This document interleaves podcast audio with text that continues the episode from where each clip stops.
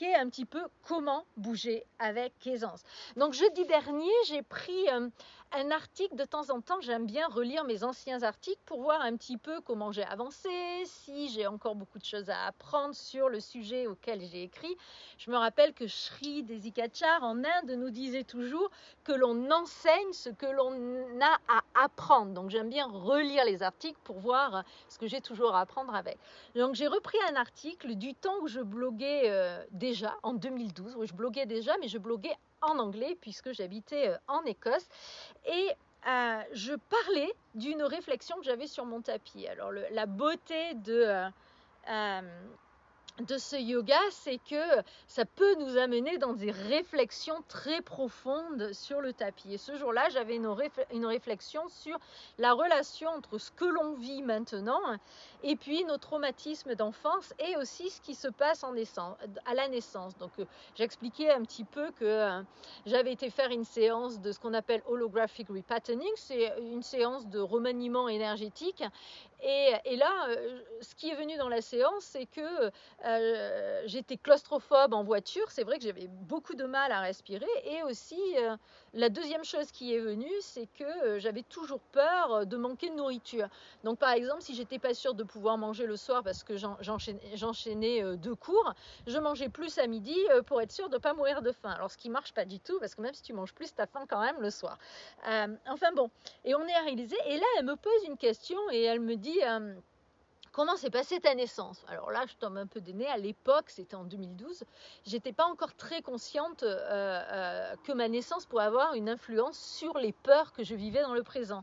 Donc je lui dis, ben, je sais pas. Donc en rentrant, j'appelle ma mère et tout. Et ma mère me dit, en effet, c'est vrai qu'on n'en a jamais parlé, mais il paraît, il semblerait que tu aies souffert, tu avais une trace ici.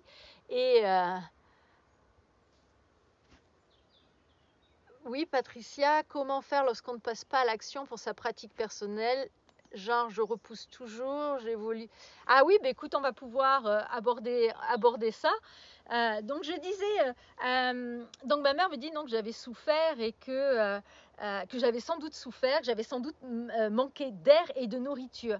Et bon, mais j'ai trouvé ça absolument extraordinaire et ça m'a vraiment indiqué que euh, nos traumatismes créaient des schémas de croyances qui continuaient dans le temps et pouvaient vraiment nous limiter. Alors, ce qui s'était arrivé à ma, m'était arrivé à ma naissance personnellement me donnait des peurs maintenant, la peur être claustrophobe en ou euh, avoir euh, ou avoir euh, peur euh, de mourir de faim, tu vois, par exemple.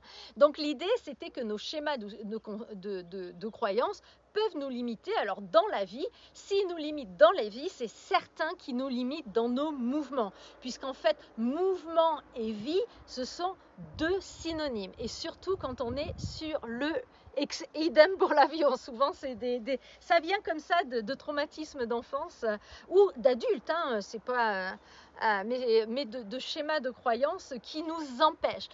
Faire le mouvement, c'est la même chose. Euh, euh, laisser venir un mouvement, c'est la même chose. Donc quand on n'arrive pas à explorer Nasanas, quand on est toujours bloqué, souvent au même endroit, c'est souvent dû à une croyance qui joue son petit jeu inconscient et qui nous empêche d'avancer dans le mouvement, qui nous empêche de bouger vers l'avant, que ce soit sur notre tapis ou bien sûr dans la vie, puisque euh, le tapis, c'est notre laboratoire pour la vie. Euh, donc, euh, donc on parlait un petit peu de ça jeudi et j'ai voulu mettre en pratique dans le mouvement et montrer un petit peu que c'est en questionnant les croyances que l'on va arriver à avancer plutôt qu'en essayant d'apprendre comment faire une posture. Donc je te le dis déjà, dès maintenant, euh, le secret d'une aisance dans le mouvement, de pouvoir bouger avec aisance, et que ce soit dans ta pratique, comme tu parlais Patricia, j'arrive pas à y arriver, comment est-ce que tu vas avancer vers arriver à faire ta pratique? C'est pas en apprenant à faire une pratique, tout comme avec le mouvement, c'est pas en apprenant à faire un mouvement, mais c'est en, je te le dis, c'est en changeant ton approche du mouvement ou ton approche de ta pratique. Donc dans le mouvement, on va le voir aujourd'hui, c'est de, de, ne plus se concentrer à essayer d'apprendre le mouvement, mais d'écouter à l'intérieur. Donc on va voir dans une minute un peu, un peu comment euh, on va approcher l'asana en conscience. Donc on, est toujours en train de, penser que euh, en changeant les choses extérieures, donc par exemple avec sa pratique, ça va être ah mais peut-être si je la fais le soir, ça va être plus facile que le matin. Et pour certaines, euh, euh, certaines personnes, c'est vrai, mais c'est pas vraiment le cœur du sujet. dans le Yogi Club d'ailleurs, ce mois-ci, on parle un peu ça. Comment établir une sadhana, que mettre dans sa sadhana, comment faire un plan pour développer sa pratique et tout ça. Et euh, ça, c'est important, mais ça va pas être le secret. Le secret, c'est comment tu approches ta pratique, comment tu vas approcher euh, euh, le mouvement. Par exemple, tu vois, je, on a toujours envie de changer les choses. Tu vois, je compte plus les fois où dans mes cours, on me demande et si je mets les mains comme ça ça serait pas plus facile? Ça revient au même de dire et si je pratique le soir, ça serait pas plus facile? Euh, donc ma réponse, elle est peut-être. Mais c'est juste que si tu mets les mains comme ça, au lieu de mettre les mains comme ça, c'est juste une asana différente. Est-ce que ce sera plus facile? Peut-être, à part que ce ne sera pas la même asana. Donc ce qui va vraiment libérer le mouvement, ce qui va euh, libérer le corps pour accueillir le mouvement, ça va pas être de faire ces ajustements physiques, hein, mais ça va être vraiment à propos de faire des changements mentaux, de faire des ajustements sur ton approche euh, euh, du mouvement. Tu vois, changer par exemple les conditions extérieures comme Ah, mes mains glissent toujours, oh, il me faut un tapis plus collant. Ça, ça me rappelle mes années, il y a plus de 15, ouf, il y a plus de 15 ans maintenant, où je pratiquais l'Ashtanga Vinyasa Yoga, qui est une pratique très physique où on transpire beaucoup. Et, euh, c'était euh, la course à la recherche du tapis parfait, hein, euh, ajustements mentaux, c'est dur. ouais, c'est un petit peu plus dur. ça, ça, demande les ajustements mentaux, tu vois, ça demande plus de challenge au départ, mais ce que tu reçois en retour, c'est dix fois mieux que ce que tu vas recevoir juste avec des ajustements physiques, parce qu'en ajustant le euh, physiquement, tu ne te découvres pas. Tu essayes juste de faire une posture et une posture, quand tu y arrives, la seule chose que ça fait, à te dire Ah, j'y arrive, ça te booste l'ego, mais tu n'as rien découvert vraiment sur toi-même, en général pour découvrir quelque chose sur toi-même, il faut que tu te concentres sur toi-même. Si tu te concentres sur l'asanas, tu vas découvrir l'asanas. Tu vois D'ailleurs, ce ne sera pas une asana, ce sera une posture, ce qui est très différent euh, euh, qu'une posture de yoga ou une asanas. Donc, ce que tu veux, c'est vraiment libérer le corps pour qu'il puisse accueillir le mouvement en changeant ton approche du mouvement. Donc changer de tapis parce que tes mains glissent, ça va pas marcher. Ce que j'ai réalisé, c'est que euh, donc j'étais à la recherche du super tapis à la fin, mais j'avais un tapis hyper gluant et tout. Et puis je m'en vais en Inde. Euh, et là, donc, euh, je, restais dans un ashram et on n'avait pas le droit de prendre nos tapis parce qu'on on, on, pratiquait sur un, sol que je croyais au début en, en terre euh, battue, qui n'était pas du tout de la terre battue, en fait c'était de la bouse de vache battue.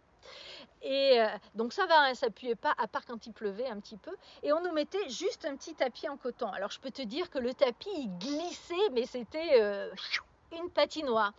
Du coup, j'ai eu vachement de mal à pratiquer et ça s'est pas vraiment amélioré. Et j'ai compris pourquoi quand j'ai commencé cette pratique quand j'ai commencé cette approche du yoga, j'ai réalisé que c'était pas du tout à propos du tapis, c'était parce que je ne me connectais pas à la gravité, je ne me connectais pas à la terre-mère. C'est ce qu'on va voir un petit peu aujourd'hui, c'est ce qu'on voit de façon toute la plupart des semaines, puisque c'est un des trois piliers du Hanukkah Yoga.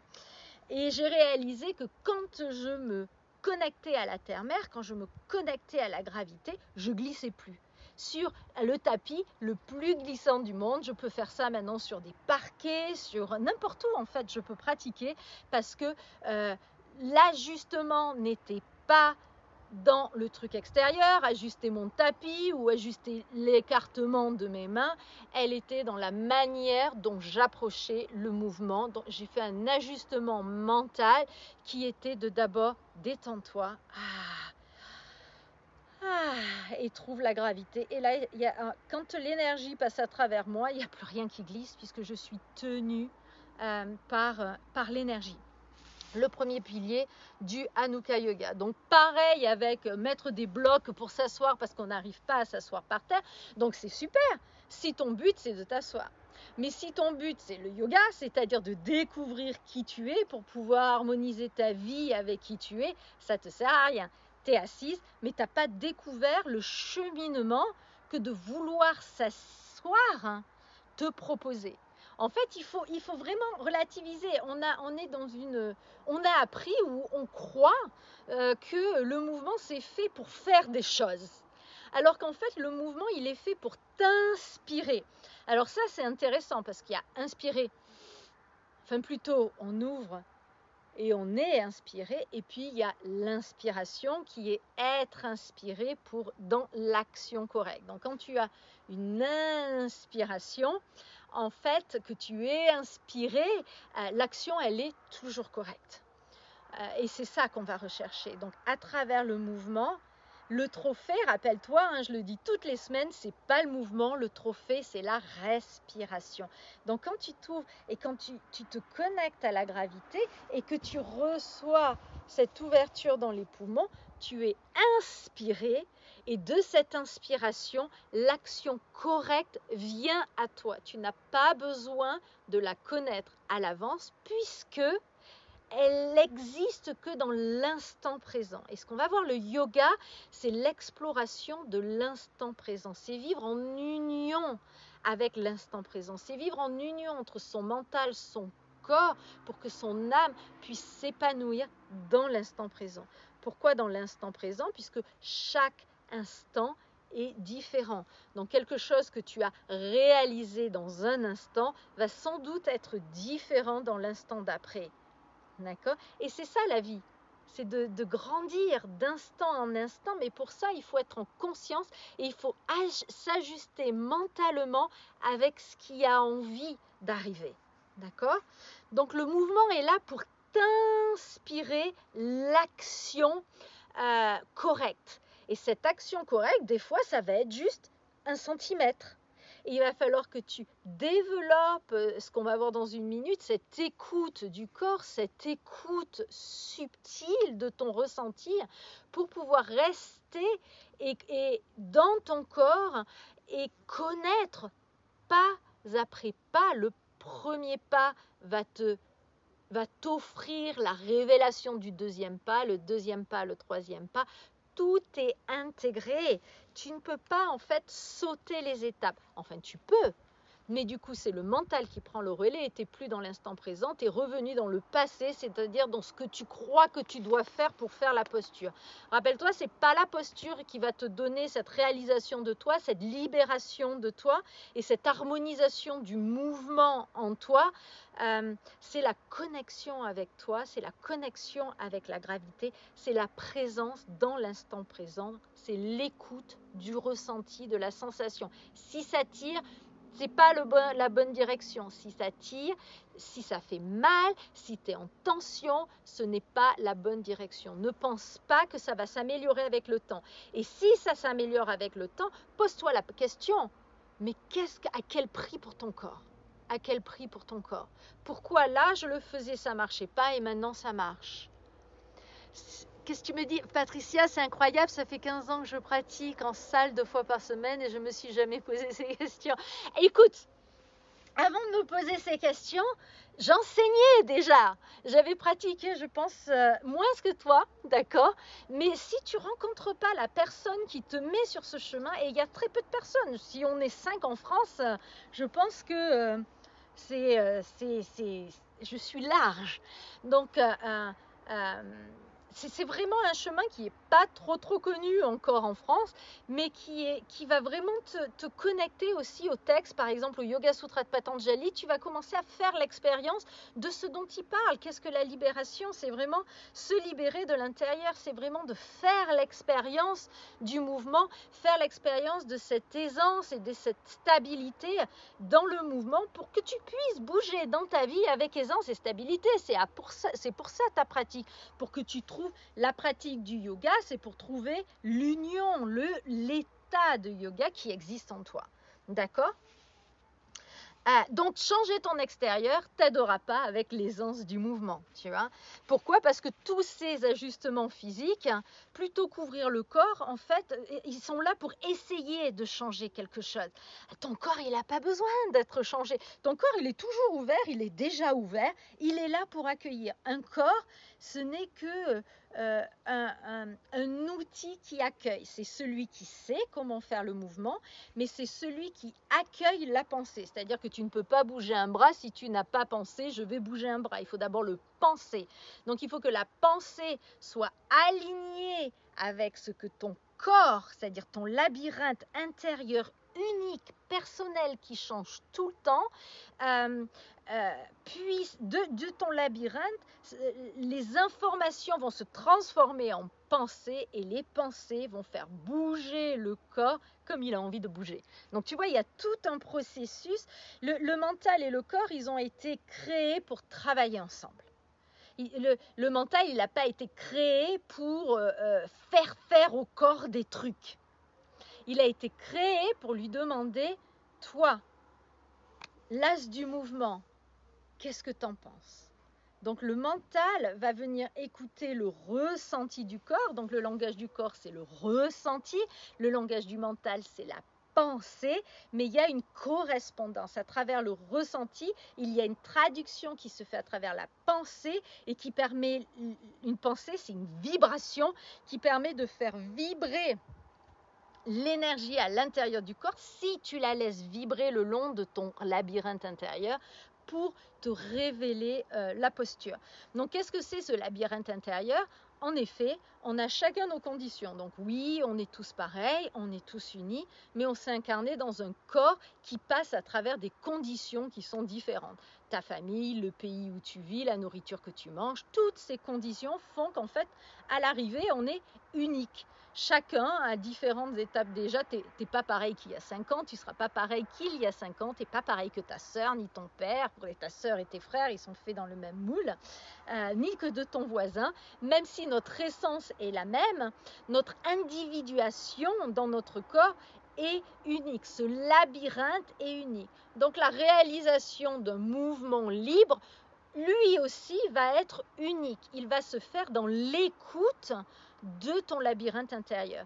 Et toi, ta pratique, ça va être un de te détendre, d'accord? Donc que faire? Hein, pour amener euh, l'aisance concrètement Que faire pour amener l'aisance dans le mouvement?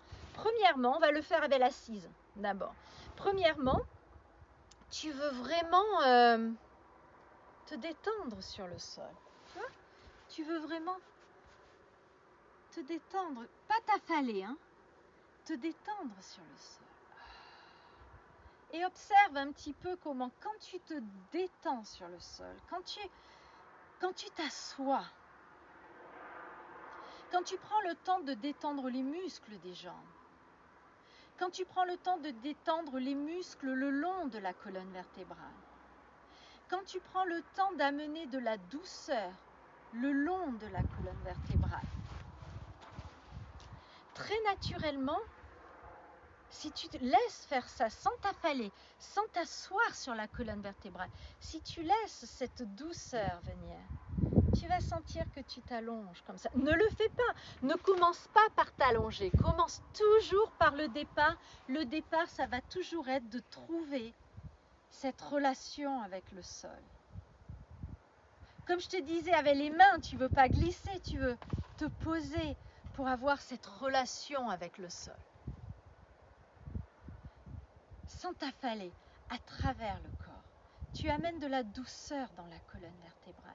Et regarde quand tu relâches les fesses et les cuisses, relâche comment, regarde un petit peu qu'est-ce que tu peux accueillir Et souvent, il y a une énergie qui remonte comme ça.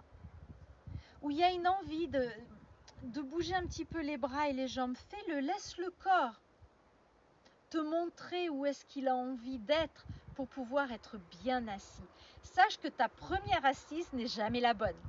Ta première assise, c'est juste j'arrive, je me pose comme je crois que je dois me poser, comme ça, comme ça, ou même on arrive, boum, en lotus, comme ça, d'accord? Assis-toi comme tu t'assois et après observe, détends-toi. Viens chercher cette aisance cette, assise sur le sol. Viens chercher cette douceur le long de la colonne vertébrale. Détends les muscles et regarde un petit peu ce qui peut être accueilli, ce qui change dans le corps. Ouvre deux, ouvre ton écoute subtile, celle qui écoute le ressenti.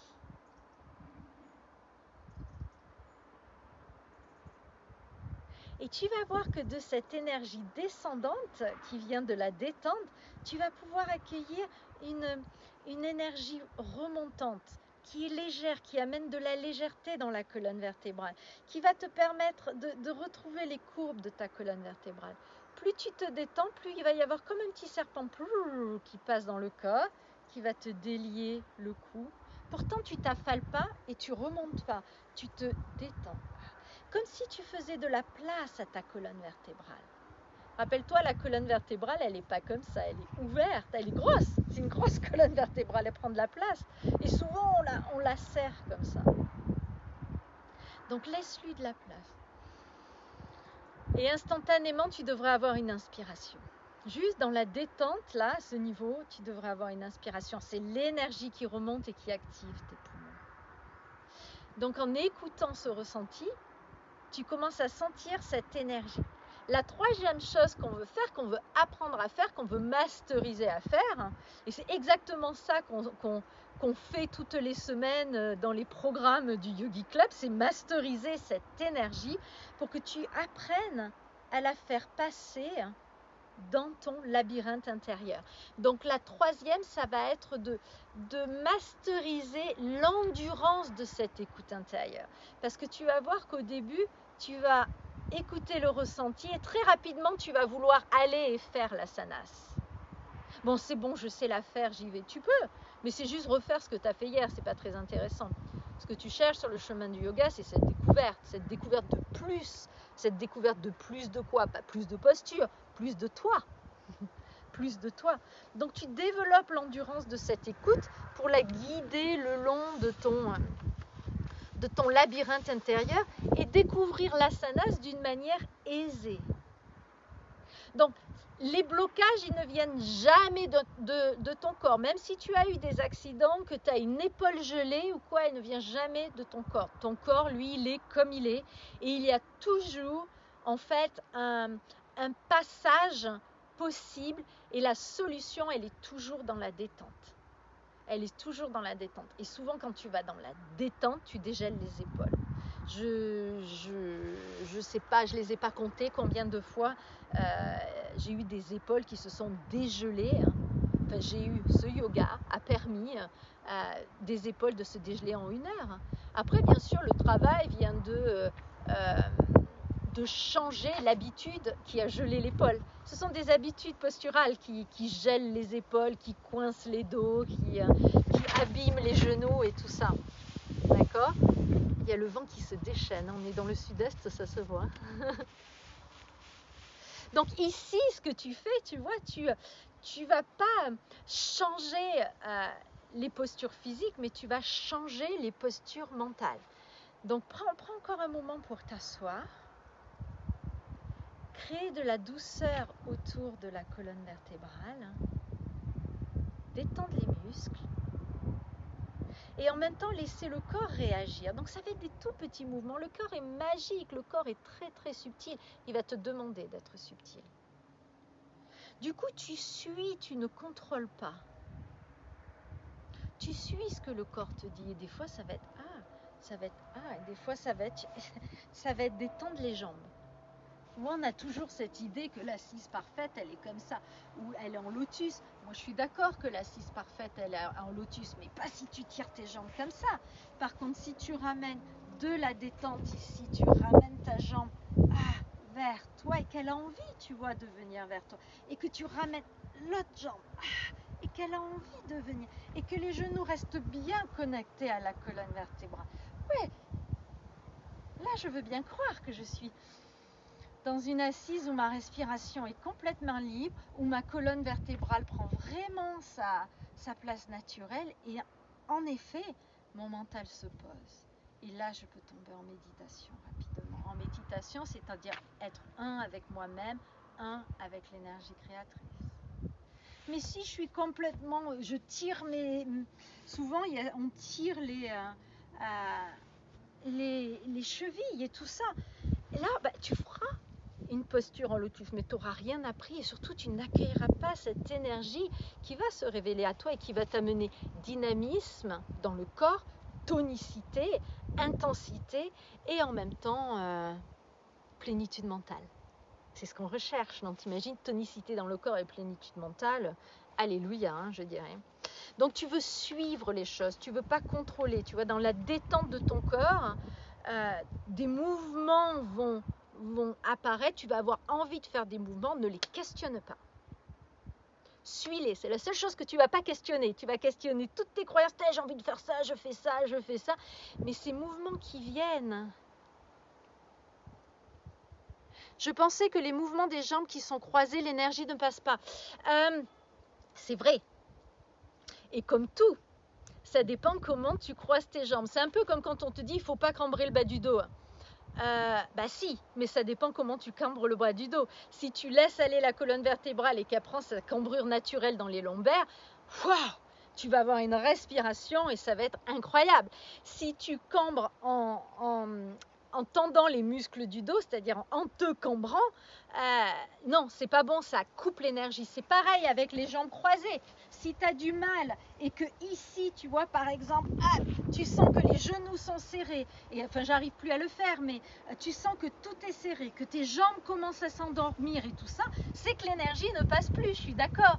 Mais il y a une manière, quand tu ouvres bien les hanches, quand tu te poses et que tu fais de la place dans ta colonne vertébrale, la jambe, elle a envie de venir et il n'y a aucune, il n'y a aucune résistance. J'ai de l'espace, tu vois, je peux, je peux avoir cet espace-là sans tirer mes muscles. C'est-à-dire qu'il y a cette connexion qui vient dans la colonne vertébrale et, on le sent parce que le, le, le, talon, il vient naturellement se lever dans, euh, dans mon aine. Il a sa place. On sent que, euh, on sent que le corps, il, il accueille.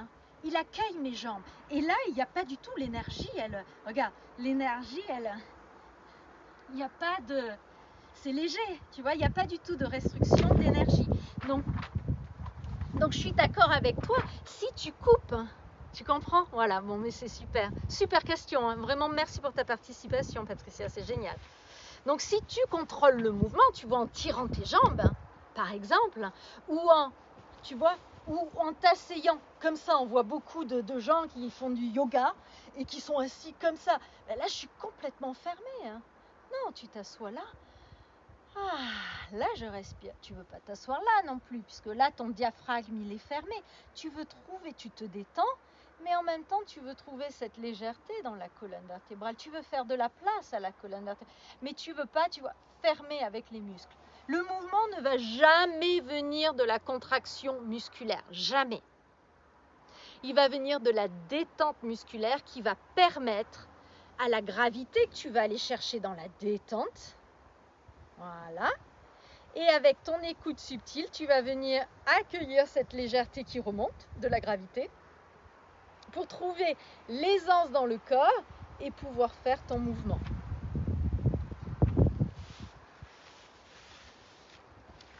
À travers ton labyrinthe intérieur.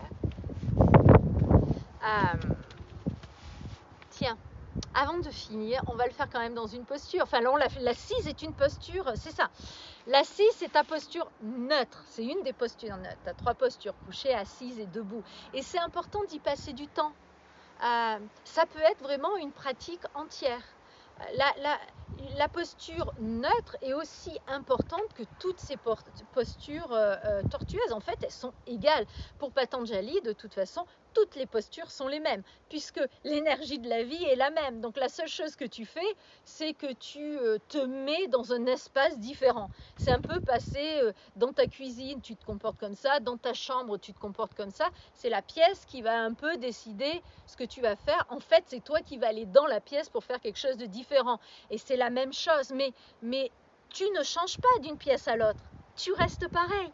Et c'est la même chose que tu fasses un étirement avant, un étirement arrière, une torsion, te pencher en avant, tous ces debout, assis, tu restes la même. L'énergie qui va initier le mouvement reste la même. L'aisance veut être la même, dans le sens de dans la détente.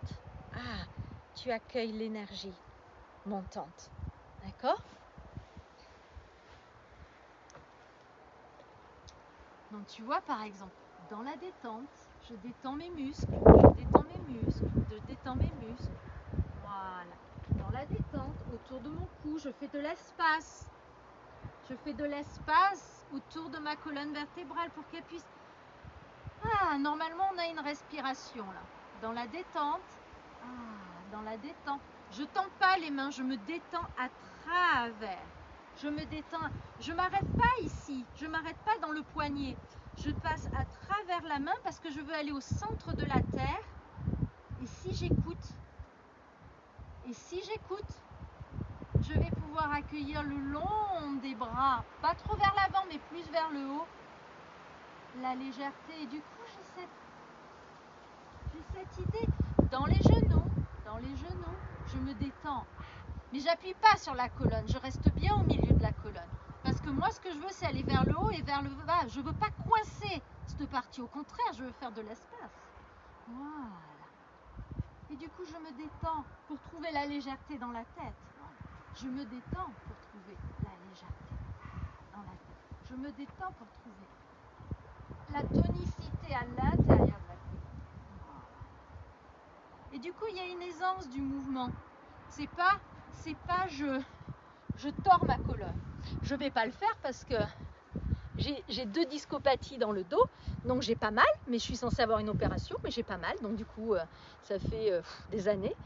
Et, mais si je commence à mal bouger, à vous montrer comment pas bouger, je risque d'avoir mal. Donc euh, je vous montre que ce qui est bien. J'ai mal. Alors, j'ai des becs de perroquet au niveau de L1, 2, 3, 4. J'ai mal à faire les flexions avant. J'ai remarqué. Ah mince, afficher plus, j'arrive pas à. Ah oui. Euh, j'ai remarqué qu'en étirant la colonne vertébrale avant, je pouvais un petit peu faire des flexions arrière. Tout à fait. Dès que tu vas, tu veux pas tirer, mais tu vois, tu veux vraiment aller euh, dans la relaxation. Alors, tu vois, dès que tu vas détendre les murs autour, ah, regarde, tes, lombaires, elles vont prendre leur place. Tu vois? Et tu vois, cette cambrure, elle va déjà, tu, pars en arrière. Tu Donc, quand tu pars un peu en avant, ça te permet de faire de l'espace entre tes vertèbres. Et si tu arrives à les garder, cet espace, ça va te permettre de faire. Plus tu vas détendre les muscles autour, plus tes disques vont prendre l'espace, ou même l'air, puisque moi j'ai deux disques écrasés, et je, crée cet espace, plus tu vas créer cet espace entre les vertèbres, plus au lieu de, tordre ta vertèbre, tu auras juste à changer en fait tes genoux et tes épaules qui vont être tes fondations par exemple dans Ustrasana si tu fais le euh, si tu t'en vas tu en arrière et toucher tes pieds et, plus tu vas avoir cet espace, plus tu vas avoir accès à l'étirement arrière, mais aussi à l'étirement avant.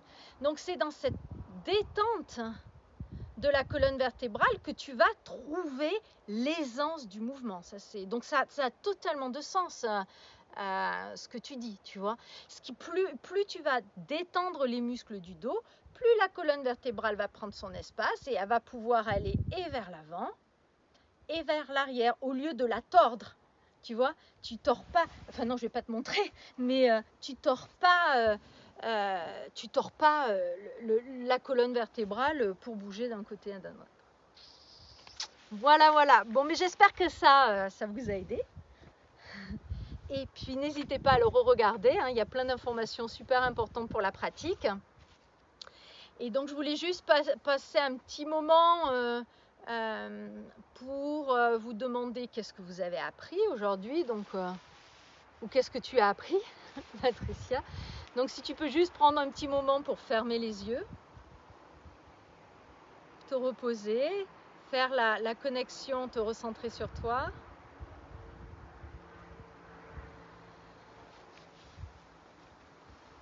Et puis juste te demander qu'est-ce que tu as retenu de notre pratique aujourd'hui. Merci Patricia. Ce que tu as retenu de, notre pratique aujourd'hui.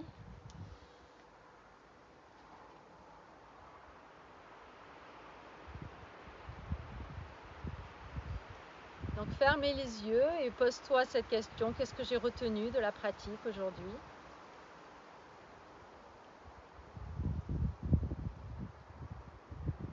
Et tu veux aussi imaginer, hein,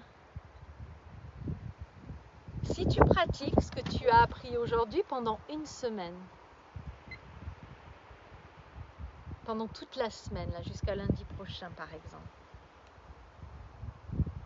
qu'est-ce que, tu, penses changerait en toi ou dans ta pratique?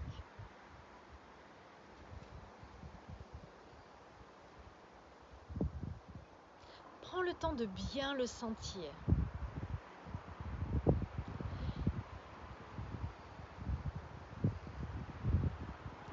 L'idée ici, euh, si dans la semaine tu te sens moins bien que ce que tu penses que tu pourrais te sentir en pratiquant, reviens à cette pratique, à cette chose que tu as appris.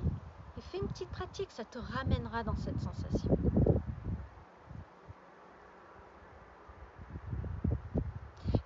un moment là, écris-le maintenant que je puisse voir ce que tu as appris d'aujourd'hui.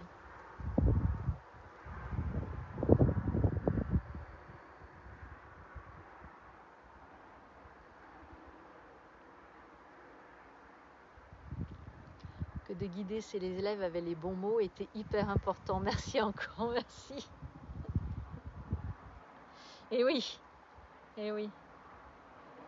Et les, bons mots, euh, mon, expérience, c'est que les bons mots, ils viennent de l'expérience en elle-même. C'est-à-dire quand tu fais l'expérience du mouvement de l'intérieur, tu vas avoir beaucoup plus à dire, tu vas avoir beaucoup plus de détails à dire. Où ça devient euh, euh, lève un bras, ok. D'accord, lève un bras. Voilà, qu'est-ce que tu peux dire quand tu as levé un bras comme ça? Lève un bras et puis on te dit bloque pas ici. Oui, mais comment est-ce que je fais ça Tu vois? Dire que quand tu dis le bras appartient à la colonne vertébrale et se pose dans la colonne vertébrale, quand tu fais l'expérience du mouvement différemment, tu as une description qui est beaucoup plus détaillée et qui va être beaucoup plus utile pour tes élèves. Tu vas amener tes élèves dans cette subtilité du mouvement où ils font l'expérience des choses et du coup, ils laissent tomber l'arrivée du mouvement. Même s'ils n'y arrivent pas, ils ont tellement découvert quoi, une juste respirer, mais c'est incroyable. Se faire respirer, se faire inspirer par le mouvement, pour moi, ça a été euh, euh, le jour et la nuit. Ça, ça, dès que j'ai eu cette expérience, je suis jamais revenue à essayer de faire un mouvement. Et ça m'arrive encore, mon mental, il veut me faire... Quand tu décris, je vois l'anatomie du corps, exactement. Et tu sais pourquoi tu vois l'anatomie du corps? Parce que je travaille avec l'anatomie du corps, mais pas avec savoir l'anatomie du corps, avec faire l'expérience de mon anatomie. Du coup, quand tu fais l'expérience, tu, sais, de toute façon, tu le vois bien, euh, quand tu lis une bibliographie qui a été écrite par la personne qui a vécu, mais c'est fascinant. C'est fascinant. C'est bien plus fascinant de lire un livre de quelqu'un qui a vécu le truc que de quelqu'un qui raconte à quelqu'un a vécu le truc. C'est pareil. Plus tu vas faire passer le mouvement à l'intérieur de toi, plus tu vas aller dans cette subtilité à l'intérieur de toi, plus tu vas faire l'expérience de ton anatomie au lieu de savoir ton anatomie. Ce muscle fait ça quand celui-là fait ça, il tire l'os dans ce sens. Moi, ça a été toujours, je me rappelle, dans tous mes certificats de prof, ça a été toujours, c'était là. J'apprenais pour avoir le certificat et avec cette, cette pratique où il n'y a, pas de, il a pas de certificat dans cette pratique, c'est juste une pratique, quand tu te sens prête, tu enseignes. Enfin, pour le moment, on va très bientôt, l'année prochaine, je vais, je vais euh, créer une, euh, une formation de professeur d'Anuka de yoga, donc euh, pas obligatoirement pour enseigner, mais pour vraiment aller au fond de, comme tu dis, de, faire l'expérience de son anatomie, pour pouvoir bien sûr la, partager après avec ses élèves, avec soi-même et puis après avec ses élèves. Bon, mais c'est super, on va se quitter et euh, je crois que j'ai pas trop. Si, j'ai dépassé. Hein. Ouais, mais euh, je fais moins.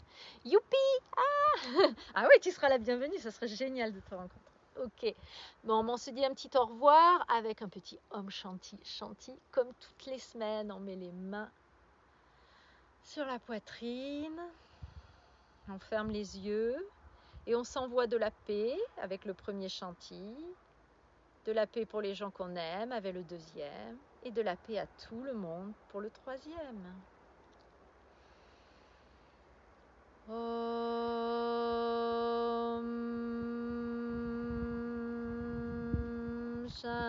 Shanti Shanti Shanti. Inspirons pour une deuxième fois. Om Shanti, Shanti, Shanti. Garde les yeux fermés, relâche les mains sur les genoux et prends quelques respirations en silence. Hmm. Namasté. Merci, au revoir. à lundi prochain. Et n'oubliez pas qu'il y a l'hebdo jeudi. Si t'es pas inscrite, c'est dans l'annonce en haut hein, sur les conversations euh, pour que tu puisses t'inscrire. Hein. Gratos. Au revoir. Namasté.